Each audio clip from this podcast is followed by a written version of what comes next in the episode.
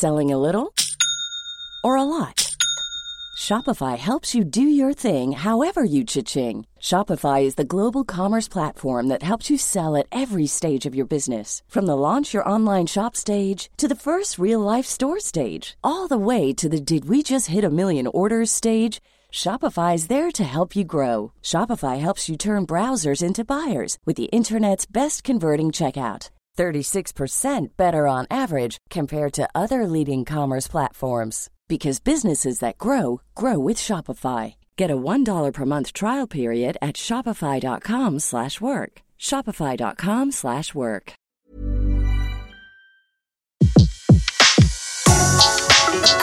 Le meilleur de séances radio est maintenant sur We Love Cinéma.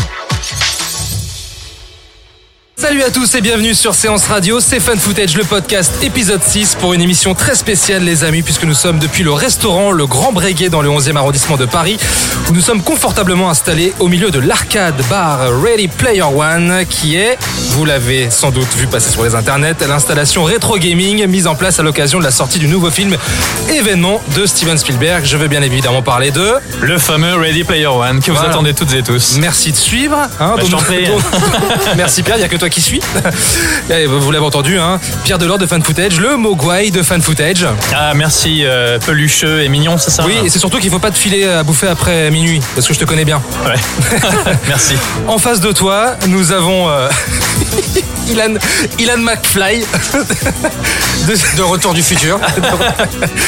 Ilan Ferry de Ciné Vibe. Ça va, Ilan? Oui, et toi? Tu as vu à tes côtés, tu as le, le Biff Tannen euh, de la critique également.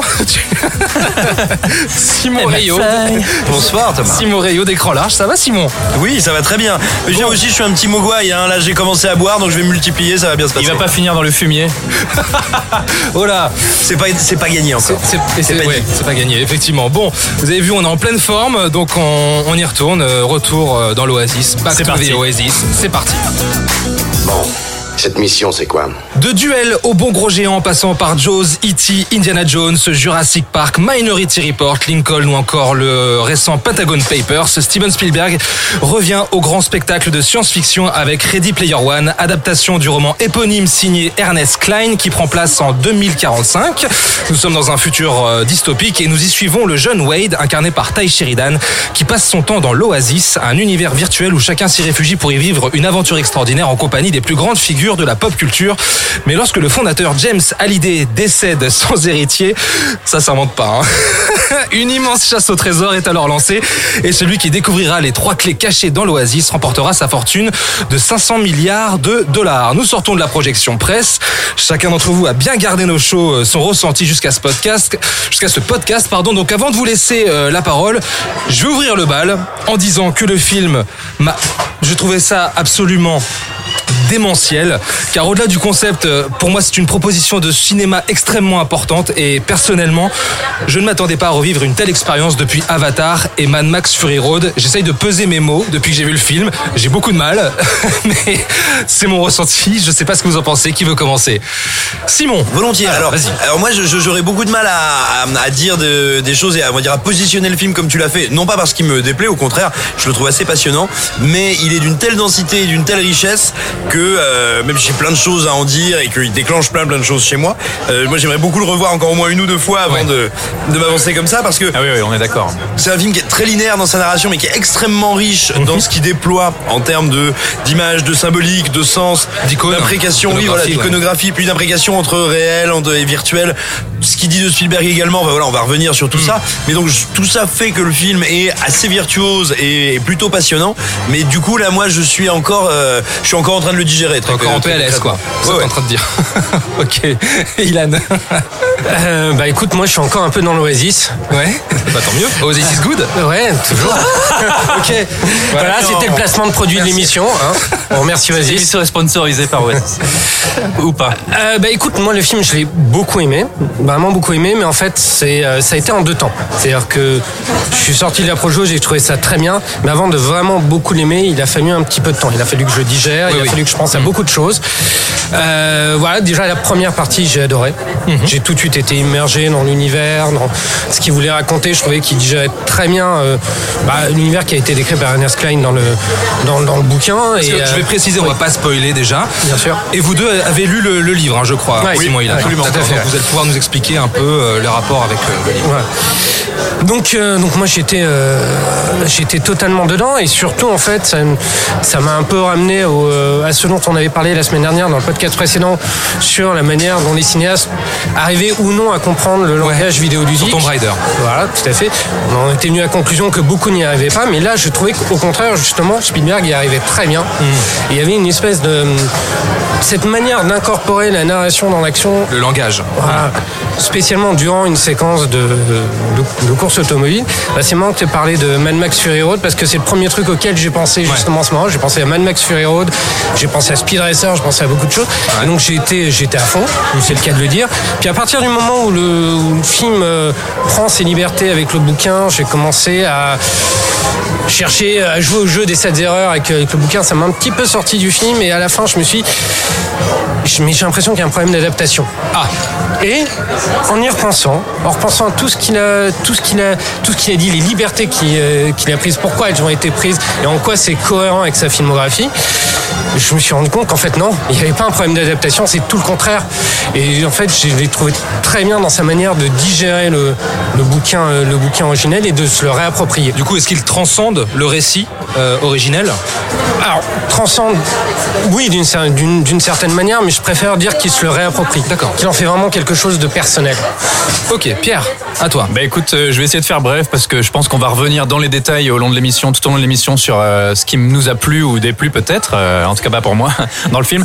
Moi le film m'a énormément impressionné et je vais reprendre une, euh, une phrase, euh, bah, on, était, on était tous les deux d'ailleurs à la Projo, enfin on était Oui. tous ensemble à la Projo et euh, j'avais aussi un ami euh, Mathieu que je vais citer, à qui je dois cette merveilleuse phrase. Et euh, il m'a dit en sortant de la, séance, j'ai l'impression d'avoir vécu un voyage et euh, d'être parti de quelque chose avant la séance et d'en être d'être arrivé quelque part après ce film. J'ai l'impression d'avoir vécu une expérience, d'avoir voyagé.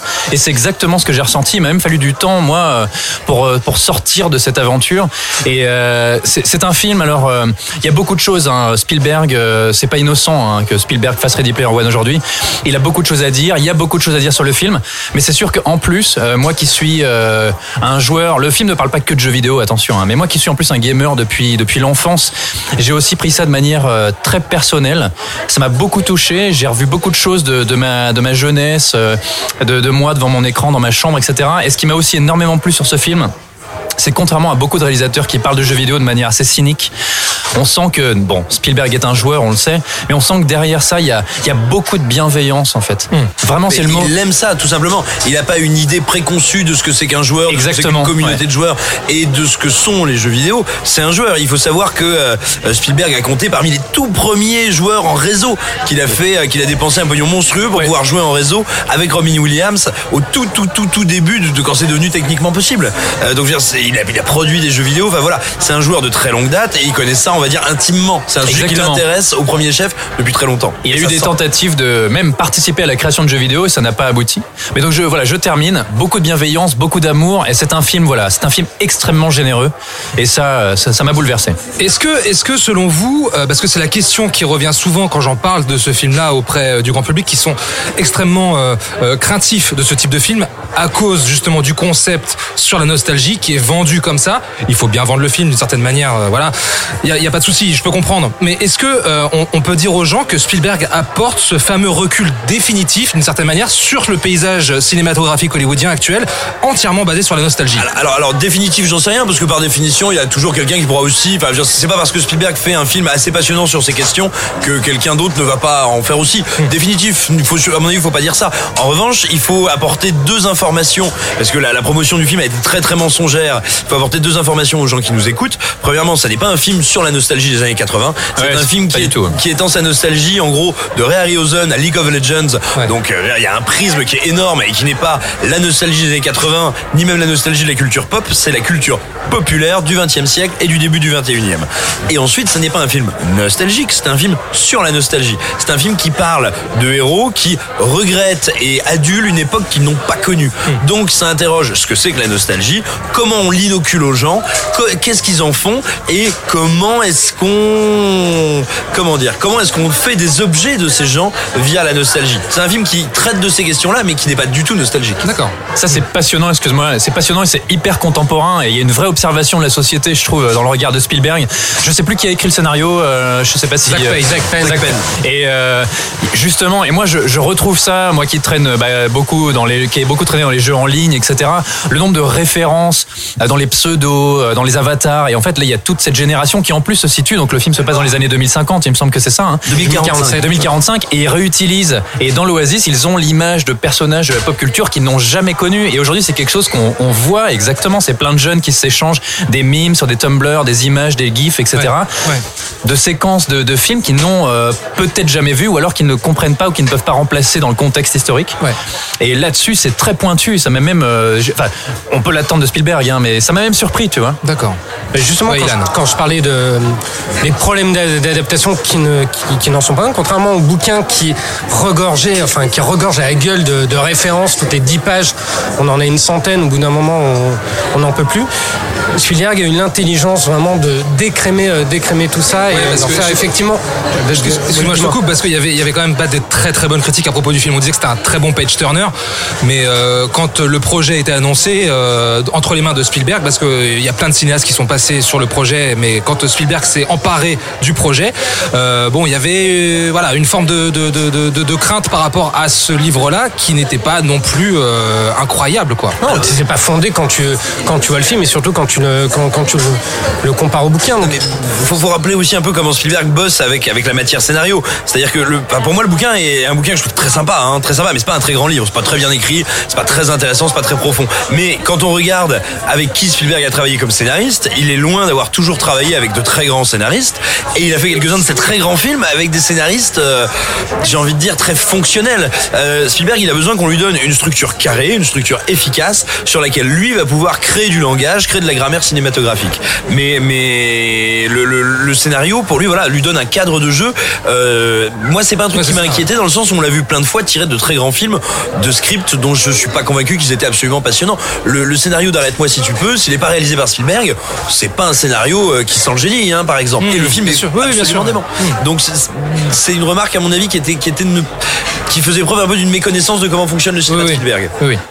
Mais je pense de toute manière que, enfin, moi, quand moi, j'ai pas fait partie de ces gens-là justement qui disaient, oh là là, oh là là, oh là là, c'est très inquiétant qu'ils s'emparent de ce bouquin parce que déjà d'une, je l'avais pas lu et que j'ai j'ai une confiance aveugle et je rejoins exactement ce que tu viens de dire sur la matière euh, qu'on lui fournit et comment lui se la réapproprie et euh, comment lui, avec son regard d'auteur propre, euh, transcende d'une certaine Oui, manière. Puis, puis il en a fait quelque chose de, de- de très personnel. Je vais absolument pas spoiler, mais en fait le film m'a vraiment cueilli à la fin, parce qu'à la fin il pose des questions qui sont très intéressantes. Enfin, il y a une piste qui, qui aborde qui est extrêmement intéressante, et là, là je me suis vraiment dit c'est pas une adaptation d'un d'un bouquin d'Ernest Klein, c'est vraiment un film, un film de Spielberg. Et j'ai beaucoup aimé la façon dont, euh, il en fait quelque chose de personnel. Parce que, parce que moi j'ai ce sentiment quand même que euh, la nostalgie, euh, les figures de la pop culture qui réutilisent, ne sont finalement qu'un prétexte. Pour moi, ça passe vraiment au second plan.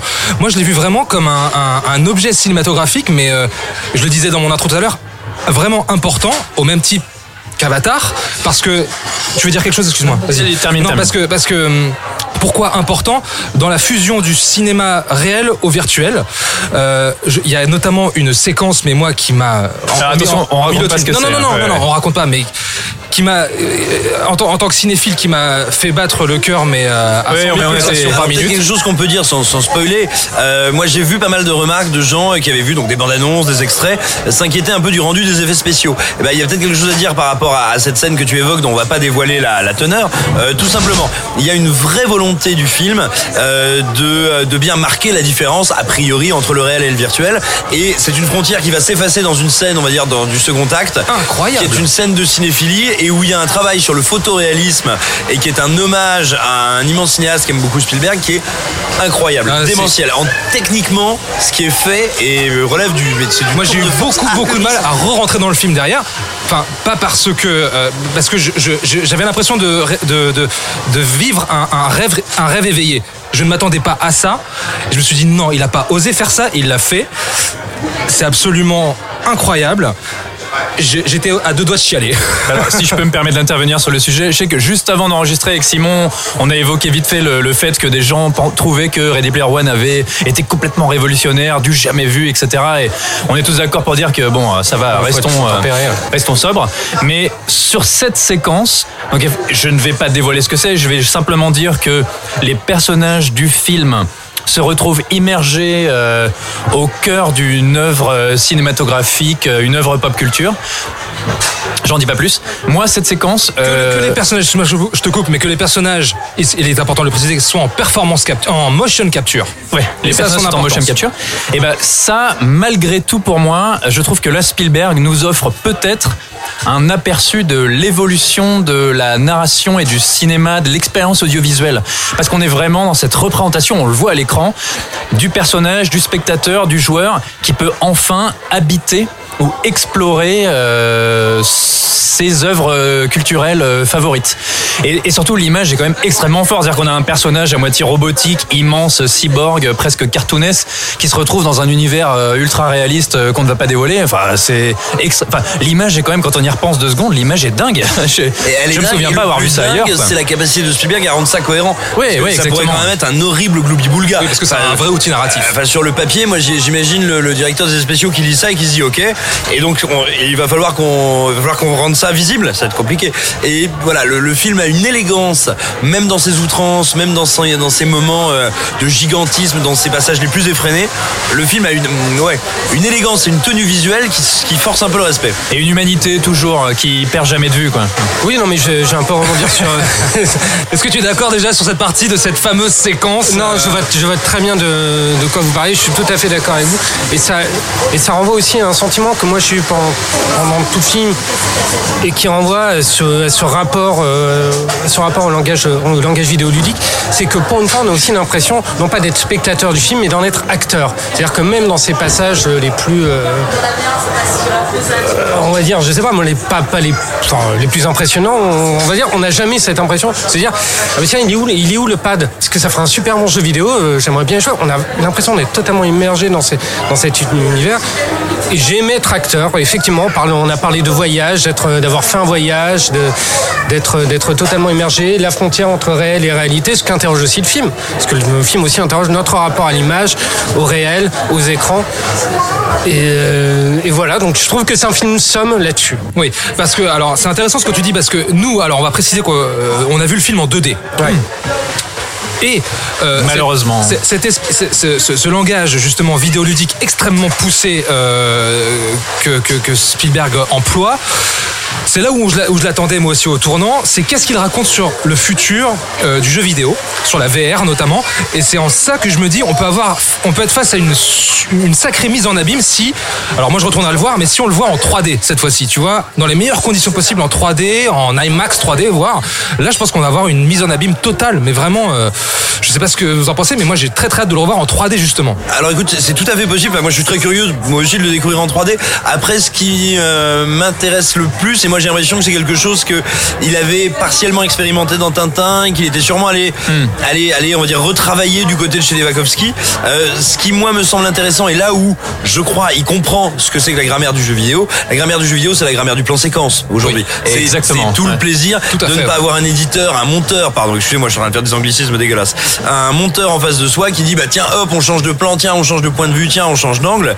Et il comprend ça, il fait donc des plans à rallonge qui sont à la fois extrêmement sophistiqués, incroyablement extrêmement riche, très construit, mais qui ne s'arrête pas. Euh, c'est le cas dans la fameuse euh, course que vous avez pu apercevoir dans les bandes annonces. Oh c'est le cas ouais. dans la séquence qu'on ne va donc toujours pas vous décrire. Euh, mais il y a comme ça des plans qui durent, des plans complexes. Et pour moi, il arrive à capter quelque chose de l'esthétique et je dirais de la philosophie du jeu vidéo. En cela, qui, c'est pour ça que tu disais, euh, voilà, j'avais pas juste l'impression d'avoir un pad dans la main, j'étais dans un jeu. Parce que oui, il a compris que quelque chose du vertige du jeu vidéo, c'était, c'était justement cette image, cette narration qui ne s'interrompt pas ou qui ne s'interrompt plus. Exactement. Et le film euh, enchaîne pas mal de petits plans séquences. Spielberg, il a toujours l'habitude de Oui, faire des plans séquences, hein, mais qui généralement sont pas très longs. C'est euh, une minute, une minute trente, euh, grand maximum. C'est toujours des plans magnifiques, assez discrets. C'est pas quelqu'un qui attire l'attention sur ces plans séquences. hein. Mais cette fameuse scène de l'autoroute, de la course poursuite, pour le coup, tu disais que tu voudrais le voir en 3D. Je serais curieux de la voir en 3D. Et il y avait des moments dans cette séquence où en fait, euh, soudainement, il opérait un zoom extrêmement rapide sur un détail de l'image, comme justement pourrait l'être euh, bah, dans un jeu. Tu repères quelque chose, un détail dans, le, dans tout le chaos. Là. Cette scène, elle est extraordinaire. Et tu rentres dans le film un petit peu avec ça. C'est l'ouverture. Ça m'a bluffé. hein. C'est l'ouverture, on est à 5 minutes de l'ouverture et on se le prend en pleine poire, c'est euh, phénoménal. Alors, mais, mais ce qui est intéressant aussi, c'est que, enfin, moi, je trouve, de manière, euh, j'allais dire très fine, non, c'est pas très fin, mais très intelligente, euh, il fait rentrer le jeu vidéo dans le réel. Euh, une parenthèse d'ailleurs, une des belles radicalités du film, je trouve, c'est en fait de ne pas du tout décrire le monde réel. C'est-à-dire que Spielberg, qu'on caricature toujours en cinéaste des bons sentiments, nous dit ah oui non mais attendez, on va pas sauver le futur. Il y a même pas de futur à sauver dans Ready Player One. On peut sauver un monde virtuel parce que c'est tout ce qui nous reste. Il y a, y a- il y a pas de monde à sauver, il y a pas d'écologie à sauver, il y a pas de système politique à sauver, il y a pas de peuple à machin. Non, non, il y a plus qu'une la, la société en est réduite à une société de prolétaires et de sous-prolétaires esclavagisés et il n'y a rien à sauver de ce côté-là. Par contre, il nous introduit tout ce décor à travers un long plan euh, qui se passe donc dans les stacks, c'est-à-dire les piles à Oui. Columbia, Ohio, où on va suivre notre héros et il descend comme ça euh, euh, le long de ce qui n'est pas un immeuble mais un empilement de trailers. Caravane, ouais. Et en fait, tout simplement, moi, ça me renvoie au niveau, à la structure des niveaux de Kong, des premiers jeux 2D. C'est-à-dire qu'ils mélangent immédiatement une, euh, un concept social, un concept visuel extrêmement réel. C'est tourné en 35 mm, ça a du Oui. grain très. Important très, de le rappeler, hein. très organique, avec en fait une image et une structure qui vient des tout, pre- des tout premiers jeux vidéo grand public. Ouais. C'est vachement intéressant. Oui, oui, tout à fait. ouais. Et d'ailleurs, on nous introduit toute une, une galerie de personnages.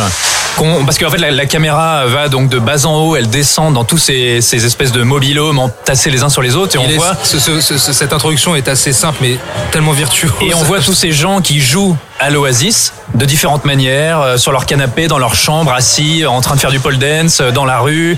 Et comme un petit peu aujourd'hui, on pourrait l'être avec nos téléphones, euh, chacun. euh, c'est une, une, Ah, une- une complètement extension de aliéné, ça. oui. Et, euh, et c'est là où on sent immédiatement le discours. Parce qu'en fait, ce film, c'est aussi, je pense, un, un véritable message. On va peut-être rentrer un peu dans le cœur du sujet. Un véritable message de Spielberg sur l'état de la pop culture, sur la mainmise, euh, des corp- la mainmise corporatiste euh, sur la culture. Et ça, bah, je sais pas si Ilan, tu voulais Oui, rebondir avec, là-dessus. le, avec le personnage notamment incarné par, Par euh, par Ben- Ben, euh, Ben Mendelsohn, oui. Ben Ben Mendelsohn, ouais. C'était, c'était aussi le. Qui joue la crapule pour changer. qui joue le. C'est- le- le- C'était le aussi le propos du, euh, du livre, mais ce qui est, ce qui est intéressant, c'est que là, il est, euh, il est diffusé par un, par un mec comme, comme Spielberg qui a contribué justement à populariser cette, cette, cette- cette culture, qui, l'a, euh, bah, qui, en, qui en était un des, un des tauliers, on peut, on peut le dire. Donc le fait, son regard sur ce qui est en train de devenir cette pop culture qu'il a, qu'il a initié, ces images qui, euh, qu'il a contribué à imprimer sur notre rétine et qui ont été aussi imprimées dans sa rétine, sur sa rétine à lui quand, quand il a été enfant, est intéressant parce que ça se fait sans. euh, c'est pas bêta, c'est pas, c'est beaucoup moins gnangnan qu'on pourrait. Euh, c'est qu'on- C'est assez amer, moi, je qu'on- pourrait- lire, même si sur le ton, il y a parfois quelques légèretés qui euh, diffèrent du bouquin qui pourraient laisser croire que le message est un peu au ras des pâquerettes, mais quand on y pense, quand on réfléchit à tous les, tous les symboles, tout, tout ce qu'il a voulu dire, même les, les paroles à double sens, hein, il y a tas de choses qui font que c'est beaucoup moins innocent, beaucoup moins candide qu'on pourrait, qu'on pourrait le croire, et beaucoup plus sévère. Alors c'est même, je suis d'accord avec toi, Ilan, et c'est c'est même politiquement c'est très chargé, c'est-à-dire que, euh, alors sans faire de spoiler, juste pour décrire un petit peu l'univers dans lequel se déroule le jeu, euh, tout le monde court après les fameux, euh, les, les fameux secrets disséminés par Hallyday, le créateur de l'Oasis après sa mort dans le jeu, afin de pouvoir devenir propriétaire de l'Oasis, récupérer la fortune de Hallyday et donc bah, devenir riche en gros, tout simplement. Ce qui est, ce qui est un truc dont tout le monde rêve, et donc il existe des clans et même des, des corporations corporations, faut comprendre des majors, hein, c'est clairement des majors hollywoodiennes, qui engagent en fait, ou plutôt esclavagisent des joueurs pour essayer justement de gagner ce fameux concours. Et en fait, ce que ça nous dit, c'est que le joueur, le fan, l'amateur de pop culture est devenu une espèce de lumpen prolétariat, c'est-à-dire un sous-prolétariat esclavagisé qui ne doit sa survie euh, qu'aux classes dirigeantes et qui donc joue contre son propre intérêt en fait et contre les autres classes de travailleurs. C'est extrêmement intéressant, c'est super dur, c'est super noir comme euh, comme comme propos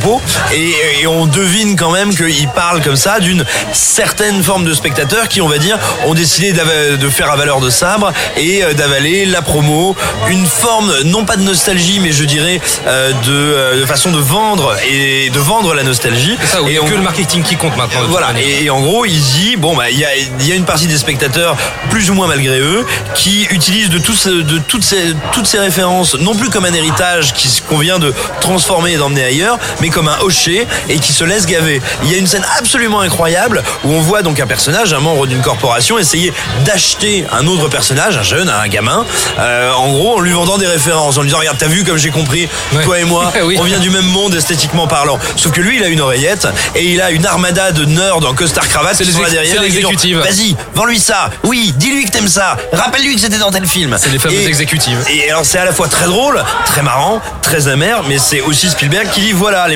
en, agitant de manière euh, stérile et presque un petit peu nécrophile certaines idoles euh, que vous n'avez pas envie de faire vivre en fait, d'incarner, de laisser exister ou de laisser peut-être disparaître, et, ben vous êtes tout simplement en train de, en train d'engraisser certaines personnes qui tuent ceux que vous aimez. Et c'est très intéressant d'ailleurs parce que du coup on se rend compte que, que ce film-là soit produit et distribué par une major, par Warner, qui a un catalogue DC et compagnie et compagnie qui justement capitalise à max son line-up justement sur des figures de la pop culture. Peu- Je l'ai vu comme un gros troll moi. Oui, mais, mais attends, ça n'est possible que parce que c'est que parce que c'est Spielberg, que parce que le bouquin est un best-seller. Et, et d'ailleurs, faut pas s'y tromper. Hein, Warner vend ça comme un truc, bah, vend ça comme Stranger Things dans les jeux vidéo. Là, les Warner ne le vend pas, ne vend pas du tout le film pour ce qu'il est. Mais alors du coup, je rebondis sur ce que tu as dit euh, sur Ben Mendelsohn qui dans son oreillette a ses armées de nerds qui lui donnent des conseils.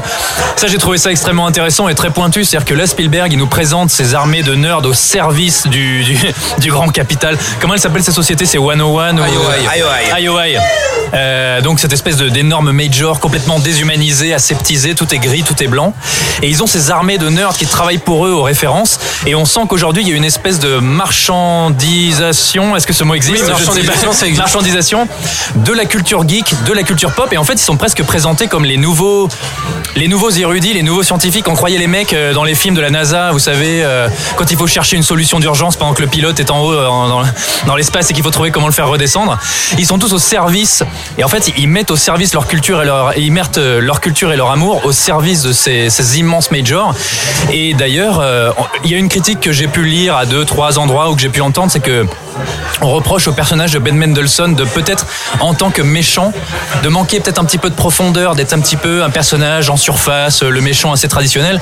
Et en fait, non, je pense que finalement, c'est très intéressant parce que, au final, Ben Mendelsohn, c'est pas. C'est pas Sauron qui veut l'anneau pour diriger la Terre du Milieu. C'est pas un, être diabolique qui a un plan euh, pour conquérir la planète. Pas du tout. C'est juste un businessman. C'est un mec en costume. C'est un exécutif de studio qui a qu'à faire du pognon. Point barre. Et en fait, cette espèce de déshumanisation, c'est-à-dire que son entreprise euh, rachète le crédit de, joueurs et les fait travailler pour eux, pour lui euh, en- ensuite. C'est quelque chose qui d'ailleurs se passe déjà. hein. Il y a des, il y a des pays en Chine, aux États-Unis, où ce genre de business model existe. Et là, Spielberg, c'est pas innocent s'il le met en, en scène dans la pop culture et pour le cinéma. Ça, je pense qu'il y a une vraie mise en garde de sa part. Et même, je sais pas si on va partir là-dessus ensuite, mais c'est pas simplement une mise en garde. À mon avis, c'est un appel. Je pense qu'il y a vraiment une main tendue vers le spectateur et vers les joueurs et les geeks et voilà. Pour lui dire de se réveiller, c'est ça? Ouais, pour lui dire de se réveiller. Et, euh, et en fait, tous ces joueurs qui, qui sont dans la peau d'avatar de la pop culture, une pop culture que d'ailleurs Spielberg a grandement contribué à créer. En fait, euh, l'affrontement final qui, qui va presque sur les terres du Seigneur des Anneaux, on va pas dire ce qui se passe, mais en fait, euh, ce qui m'a, là, moi, j'ai été très touché, j'ai presque les larmes aux yeux, c'est que tous ces joueurs, tous ces personnages se battent tous, tous ensemble. En fait, il y a presque un appel à- au rassemblement, à la révolte. Ça, c'est fort, c'est extrêmement fort, et j'ai l'impression qu'il y a beaucoup de gens qui sont passés à côté de ça. Bah oui, mais parce que c'est un peu, je veux dire, c'est problématique. C'est quand même, un, c'est un film qui, euh, moi, je trouve ça extrêmement sympathique, mais, mais, mais qui est suffisamment, on va dire, courageux ou kamikaze pour taper sur une partie de son public. Hein. Ouais. Il dit quand même à une fraction de son public, les mecs, les mecs, vous êtes quand même des gros cons. Hein, on va pas se mentir, vous êtes des gros cons, mais vous pouvez être sauvés. Et, et d'ailleurs, symboliquement, c'est quand même pas anodin s'il réserve, encore une fois, on est dans le symbole, hein, bien sûr, dire, il, il réserve à l'Holocauste, c'est-à-dire au sacrifice par le feu, euh, une grande partie de la pop culture. Oui, oui, Et euh, il dit c'est son destin, la seule façon de la sauver, c'est de la détruire. Et, et il encourage, il encourage des gens qui aujourd'hui sont des consommateurs à être des acteurs. Il dit pas que la nostalgie c'est mal. Il dit que la nostalgie c'est bien si on, si, ça sert à quelque chose. C'est fait à bon, si d'ailleurs, il à met- bon escient, ouais. Je termine, excuse-moi Ilan, je crois que tu Non, voulais non, parler. non. Et il met toujours en scène les conséquences. C'est-à-dire que ce qui se passe dans le monde virtuel a toujours des conséquences dans le monde réel, jusqu'à ce que, enfin, jusqu'à même des traductions littérales. C'est-à-dire que un camion qui bouge pendant que l'autre est en VR et euh, ça le fait, euh, ça le bouscule euh, dans le monde réel et du coup ça a une interaction dans le monde virtuel. C'est, il y a une passerelle dans ce qui se passe dans l'un et dans Et l'autre. ben moi, le final m'a fait penser à- au final d'Avatar, par exemple.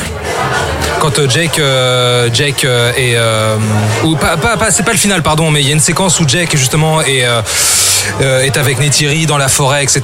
euh, et il est, en, il est endormi et, euh, et en fait son personnage. Ah oui, oui, je tu vois, que- tu vois cette scène Mais Avatar, c'est l'immersion dans un autre monde. hein. Après tout, euh, c'est pas, Bien sûr. pas innocent. Mais, mais, mais justement, ce qui est, ce qui est vachement euh, marrant, moi, je, je, bon, je- j'exagère volontairement en disant ça, mais je pense que Spielberg a compris un truc qui est fondamental quand on veut parler du, virtuel, c'est qu'en fait, le virtuel, ça n'existe pas. Il n'est rien qui soit purement virtuel. Quand quelque chose qui ne serait qu'une représentation mentale n'est pas virtuel parce qu'il a déjà une, une consistance et des conséquences sur le mental de celui qui s'y, qui s'y balade. Donc voilà, il a compris qu'en fait, la seule chose qui était virtuelle, c'est l'idée du virtuel. Il n'y a pas de virtuel. Tout est réel. Non mais c'est vrai. Ben, je sais pas si tu voulais réagir, euh, Ilan. Non, pas, pas, pas, particulièrement, euh, pas particulièrement ça, mais l'une des choses qui m'avait beaucoup plu dans le film, c'est que c'est cette espèce de second degré, en tout cas de, de- de recul qu'a le film sur son sujet que n'a pas le bouquin. Donc, parce que le bouquin est un, Ah oui, est un bouquin qui fonctionne de manière.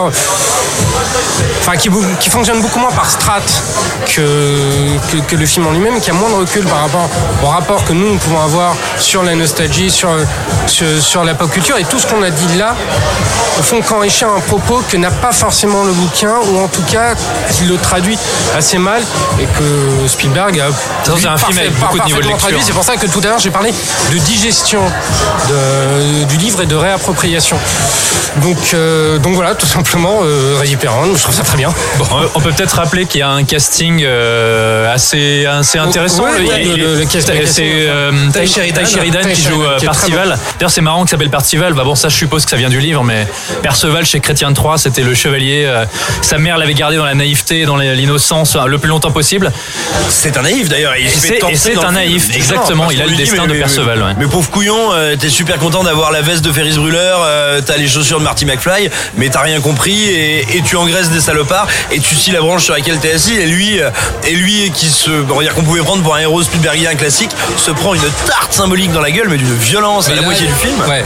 Et d'ailleurs, il récite, pardon, mais il récite comme un Ouais, érudit. ça, euh, voilà, il ouais. récite par cœur toutes ces références pop culture, à la virgule près, au chiffre près, aux détails de l'époque. Et en fait, il ne comprend les symboles qu'à la fin, et quand il a, il a eu son parcours, mais de, de chevalier de la table ronde, euh, de chrétien de Troyes. C'est-à-dire que Perceval, c'est ça, à la fin, il finit par partir dans le château chercher le Graal, et c'est exactement ce qui se passe dans le film. Oui, il y, a- aussi un truc, vu qu'on est sur les personnages, il y a un truc qui m'a beaucoup euh, étouché et intéressé dans le film. Euh, de même que, alors même si ça n'a pas la même importance, hein, dans Patagon Papers, derrière le film politique, derrière l'exercice de style euh, entre Hitchcock et Pakula, il y avait un discours sur le rôle des femmes dans, une société d'hommes et comment elles existent, et une écriture des personnages extrêmement fine, extrêmement réussie. Là, moi, il y y a vraiment ici des petites fulgurances. Je pense au personnage de Ash, Oui. euh, qui interroge un truc. Dire, en partant d'un, d'un, encore une fois on va pas le révéler mais d'un des plus gros clichés sur la notion d'avatar arrive à interroger le genre et à dire avec une élégance infinie bah, qu'il y a un personnage qui s'interroge sur le genre sur sa sexualité et sur son identité tout simplement.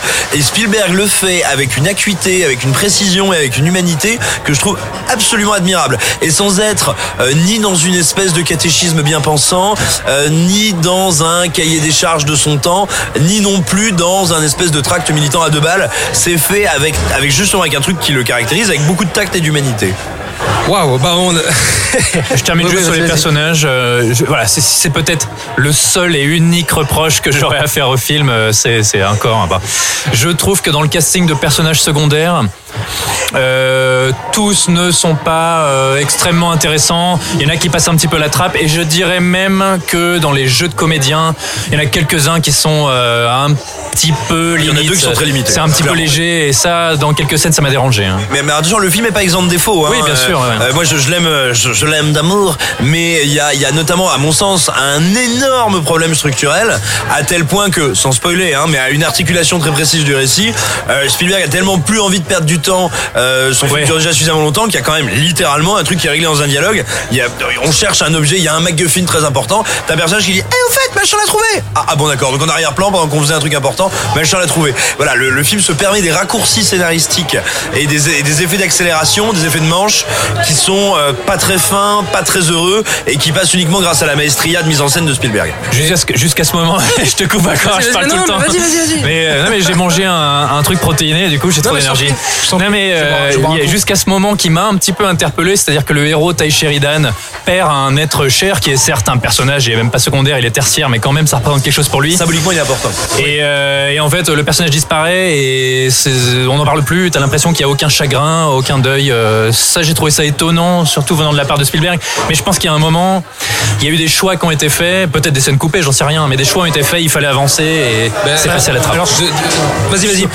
Je pense qu'il y, a- je pense qu'il y a des choix qui ont, qui ont été faits, notamment au niveau de la radicalité du, du récit. Le, le livre original est un peu plus radical sur, sur le traitement de certains personnages. D'accord. Euh, sur, euh, sur ce qu'ils sont, sur ce qu'ils représentent le- les, les uns pour les autres. Il y a des personnages qu'on voit pas du tout dans le film, enfin qui sont euh, à peine à peine aperçus euh, 10 secondes et qui ont une importance beaucoup, beaucoup plus grande. J'ai l'impression que, mis à part le personnage de, de Ben Mendelsohn, il n'a pas tellement voulu s'aventurer sur le terrain du personnage négatif ou en tout cas un peu plus nuancé que, que, la normale. Donc c'est vrai qu'au niveau des enjeux dramatiques, au niveau des, euh, des relations entre, entre les personnages, ça c'est quelque chose qui m'a déçu parce que j'ai l'impression qu'il manquait, ça manquait parfois de lien, en tout cas entre entre certains certains personnages et c'était un peu survolé.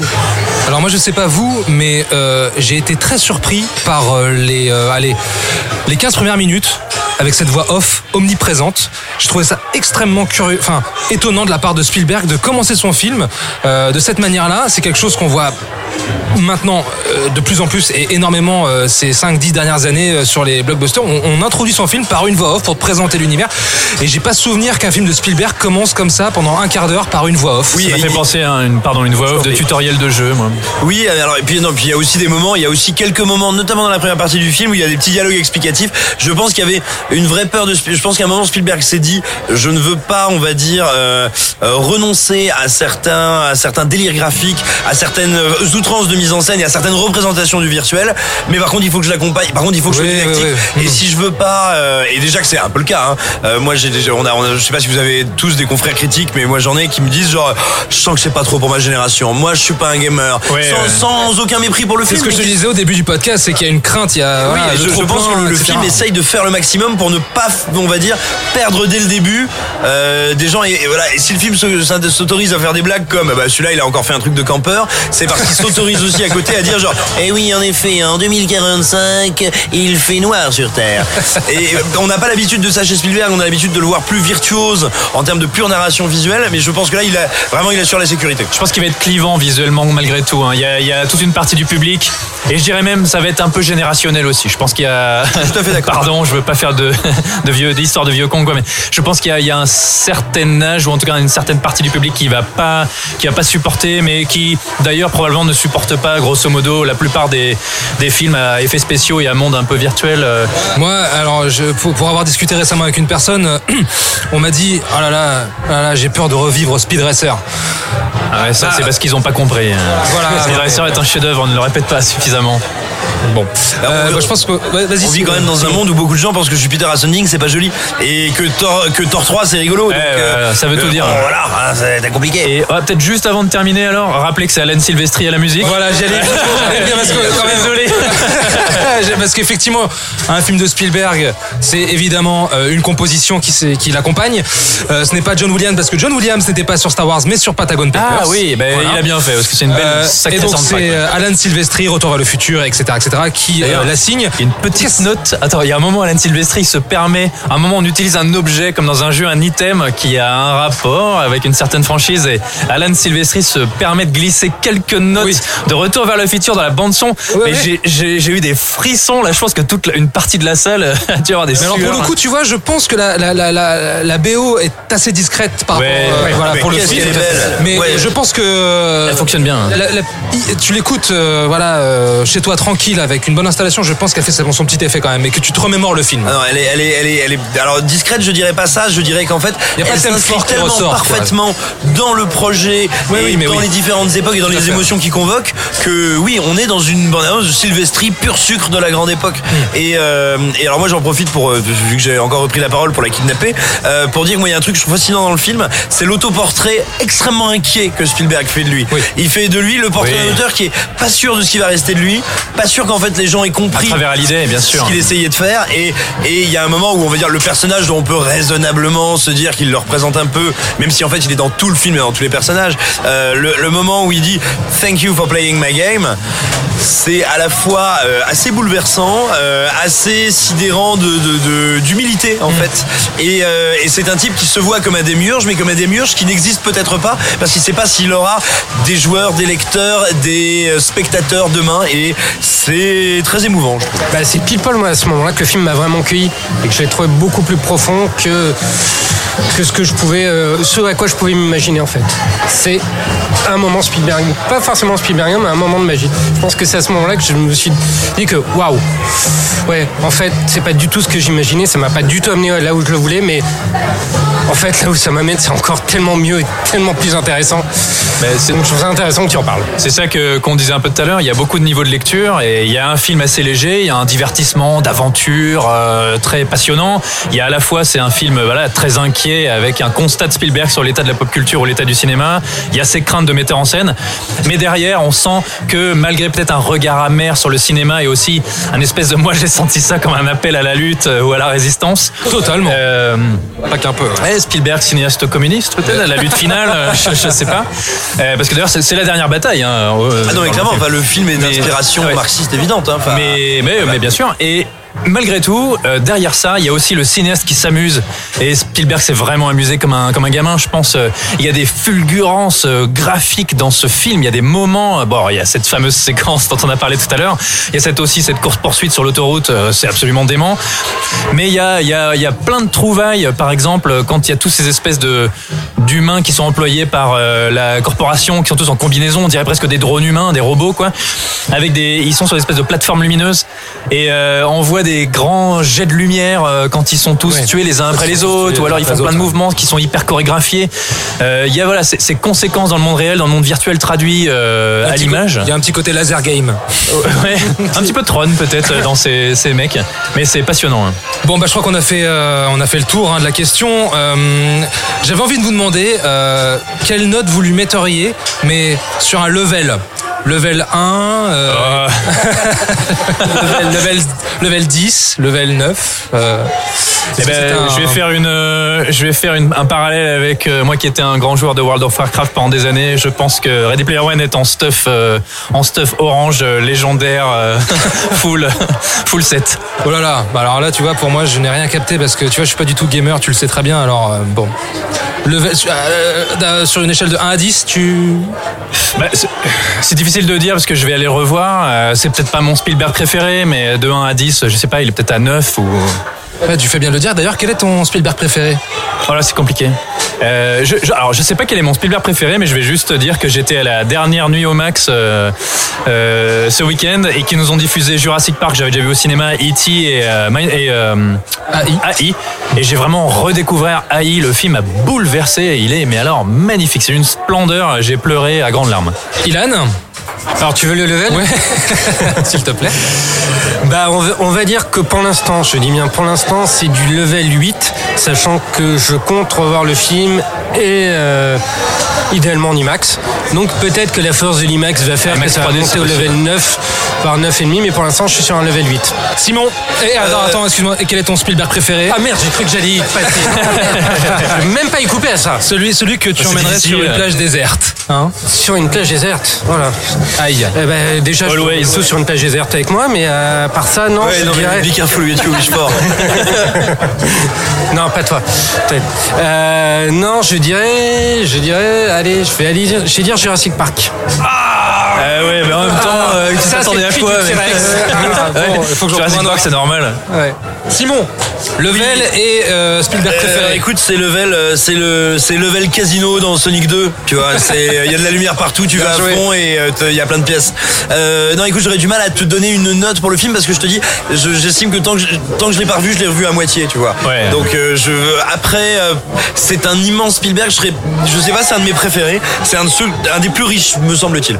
Euh, quel est mon Spielberg préféré Ayant découvert Jurassic Park en salle à 7 ans, tu penses bien que, hein, bon voilà. Mais ceci dit, avec le temps, moi, il y en a un autre qui se distingue. J'ai énormément d'amour pour la guerre des mondes, mais je crois que celui qui me rend le plus fou, c'est le Temple maudit. Ah ouais. Euh, pour moi, c'est un des plus, un des plus abstraits, conceptuels, Ouais. virtuoses. Hyper personnel en fait. Oui, mais Ouais. bien plus, Ouais. d'ailleurs, bien plus que ce qui est, que ce que ouais. veut bien dire. Il veut pas l'avouer, d'ailleurs. qui est, mais, mais d'une, d'une démence en matière de mouvement, de construction, de, de violence. Hmm. Le film est fou et, et si tu veux, à chaque fois que je le revois, je me dis, mais en fait, c'est celui-là le grand Spielberg caché. Et d'une noirceur inattendue. hein. On l'avait vu, souviens-toi. On l'avait revu au cinéma et alors bon sang, ça nous avait mis une claque. La vache. Oui, c'était pour le. Oui, effectivement, très très bonne copie. Alors moi, level, euh, level, euh, fou, level euh, champignon Mario Bros euh, qui euh, prend des forces. euh, On sent que t'es pas trop gamer. non, non, pas du tout. ça s'entend tant que ça? Non, non. euh, alors, ba- basiquement, je vais le mettre sur euh, une note euh, sur 10. Je vais, je vais lui coller un bon 9.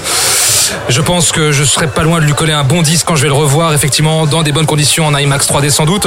Et pour euh, le Spielberg préféré, je ne citerai donc pas Jurassic Park, qui a été pour moi Ouais, le dé- que coups, dépucelage ultime quand j'avais 8 ans. Et alors, je vais me rabattre sur. euh, euh, la dernière croisade. Ah, j'étais sûr. Ah, Ouais, joli. bien sûr, évidemment. La dernière croisade, euh, que, voilà, avec lequel j'ai grandi, tout simplement. Donc, euh, donc voilà, ce sera la dernière croisade. Et euh, faites-vous plaisir, allez voir le film, allez le revoir. Euh, Il y a en plus un milliard de détails à trouver, de personnages, de références. Et je, suis même, je me demande même si Alan Silvestri a pas planqué d'autres petites notes, tu vois, Lui dans aussi, sa il BO. ouais, lui aussi, il a des petits, des petits easter eggs. Ouais, c'est un beau puzzle, c'est un beau jeu à, à découvrir. Ready Player One, Steven Spielberg, c'est actuellement en salle. Dites-nous tous vos commentaires euh, sous le fichier du podcast sur Twitter, hashtag fanfootage, hashtag Ready Player One. Bon les amis, il est temps de sortir de l'oasis. Mais vous reviendrez Oui. oui, oui. Fan Footage épisode 6, c'est très naturel. Fan Footage, le podcast épisode 6, c'est maintenant terminé. Euh, Pierre, à très vite sur Fan Footage évidemment. À très très vite. Ilan, à, à très vite sur Cinevibe. Simon, merci infiniment pour ta première participation. Ah ben, c'est moi qui vous remercie, c'était un plaisir. On te retrouve sur écran large et on espère vraiment te recevoir à nouveau, évidemment. Moi, tant, tant qu'il y a, tant qu'il y a, tant qu'il y a de l'eau euh, avec de l'alcool dedans, Parce qu'on boit, ouais, on a tous bu des grands verres de badois. oh là là, ça fait du bien, hein. Ouais, avec des, Des petites bulles. altéros. Quel menteur, c'est incroyable. Euh, Retrouvez-nous sur séanceradio.fr, SoundCloud, iTunes et toutes les, toutes les autres plateformes de podcast. On vous dit à très vite pour un prochain film depuis un nouveau lieu. Salut les amis. Bisous, bisous. Allez, Allez. ciao. Au revoir. Retrouvez l'ensemble des contenus séances radio proposés par We Love Cinéma sur tous vos agrégateurs de podcasts.